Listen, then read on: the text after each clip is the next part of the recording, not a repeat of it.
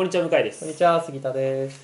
えーコンテンツマーケティング集客のツボポッドキャスト始まりましたはい。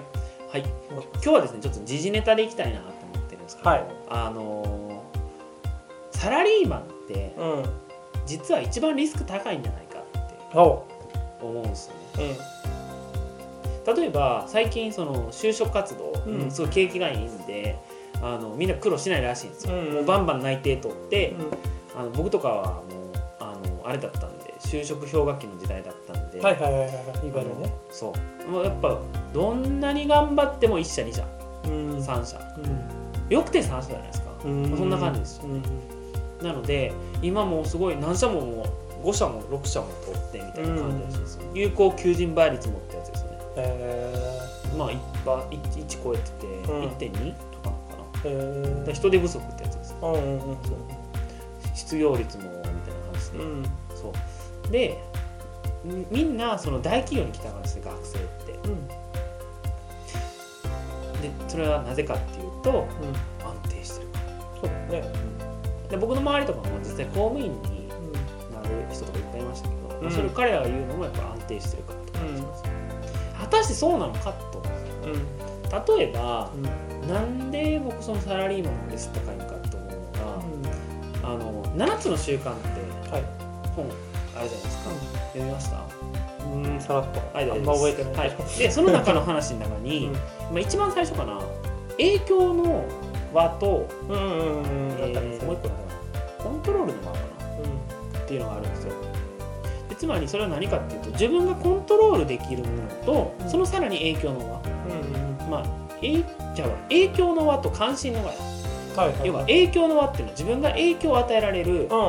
うん。テリトリーがありそのさらに外には関心自分が関心を持ってるうん。テリトリーがあるとうん。で例えば、えーまあ、例えばというかあのだでその時に言うのは関心の輪に執着するんじゃなくて影響の輪にフォーカスしなさいうん。うん。っていうこと言うんですこれなぜかって言ったら例えばなんですけど雨が降りそうとうん。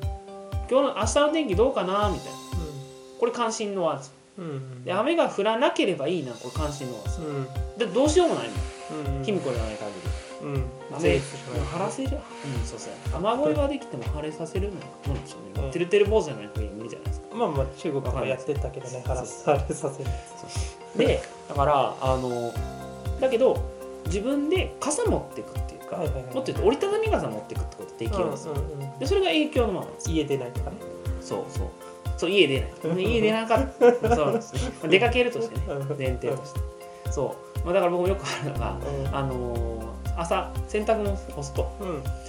今日晴れなければいい。あ今日は雨降らなければいいなと思いつつ、あのなんですか天気予報チェックし忘れた時に限って雨が降るみたいな。はいはいはい。でそれは僕がその影響の輪のう天気予報のチェックってことできてなかっですよなるほどね。でそこに投げても仕方ないんですよ。うん。それは仕方ない。自己責任だから、うん。のと一緒であの例えば会社とかで、まあうん特に大企業とかになってくると、自分の影響の輪を出た周りの影響がでかすぎんじゃねって。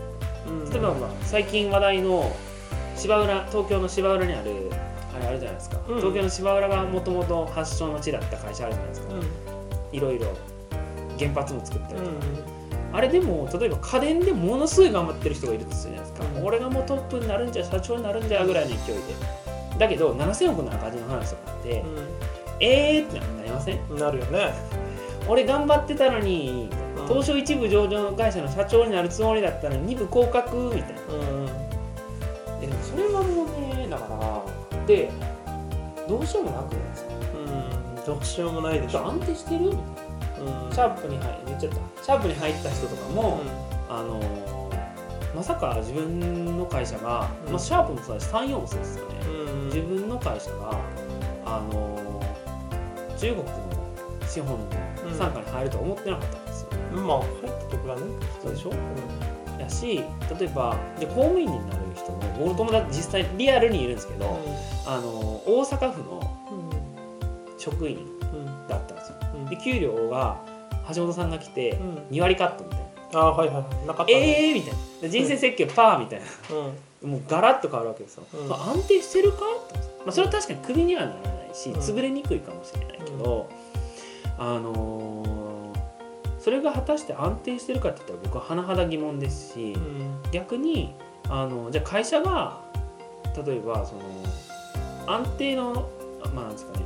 安定じゃあもっと言うと安定っていうためにはじゃあ他社に行ってもできるようになりなればいいじゃないですか、まあ、例えばその会社がポシャったとしてもいや俺は別に他で行くと言えるような人間に人材になれば、まあ、転職なんて簡単ですよね。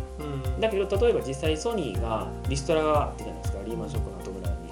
その時に大量に40代ぐらいの人が出てきてでどっかに面接受けに行ったら何ができるんですかって聞いたら私は部長ができますとか部長ができるってなんですか。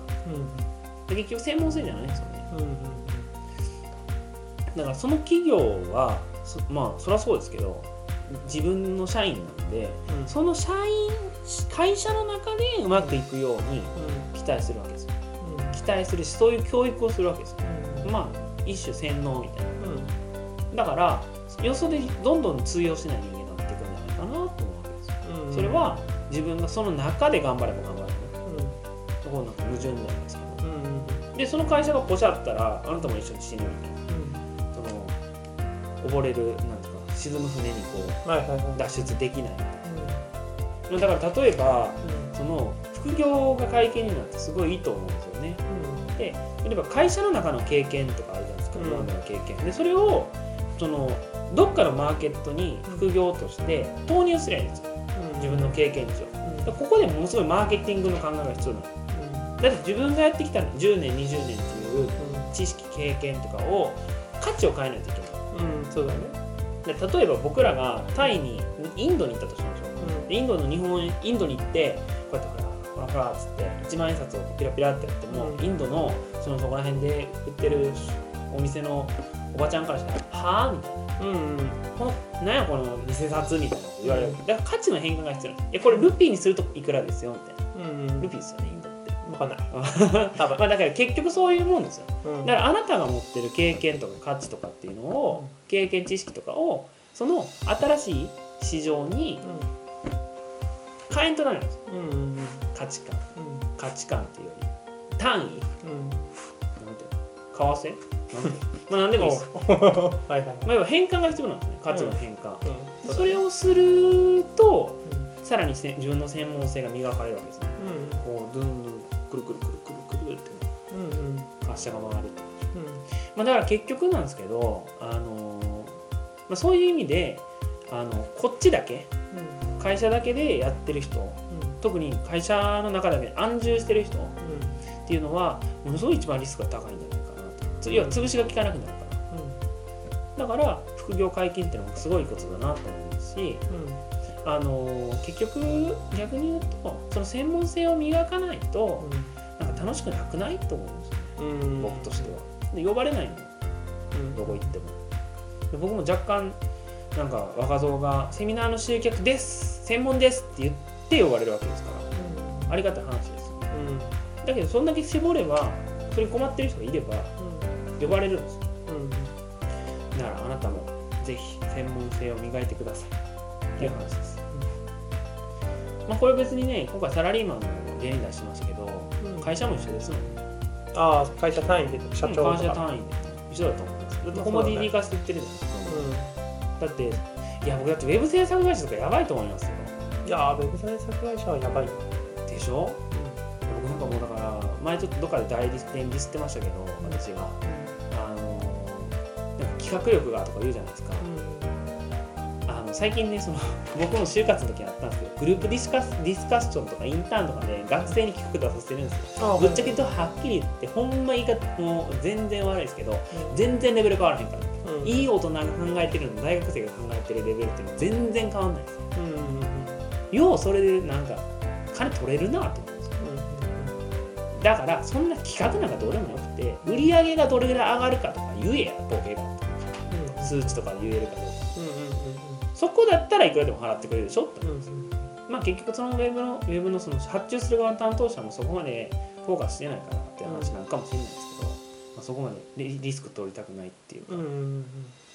だけど僕としては基本的にスタンスとしては努力してる人を応援したいんでうん。基本的に何かをしたい達成したいと心から思ってる人っていうのは絶対数値とか思ってます、うんうんうんまあ、逆に言うとそういうなんかふわーっと感じで仕事したいっていう人は悪いけどこの聞いてても面白くないと思うからお断りだなんですけどね。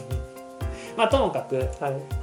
あの本当コモディティ化、どんどん人材に関しても、うん。よく AI とか言われてるじゃないですか、うんうんうん。まあ、だからあれはどんどん置き換えられると思いますよ。うん。実際富国生命がその保険の保険料率うん。計算する部署200人ぐらいかなカットしたっぽいです。うん。置き換えるのかどっちかこれからかもわからないですけど、まあ機械でもできるって。まあねそういう時代ですよね。そうだけど人間との信頼関係を築くの。は機械。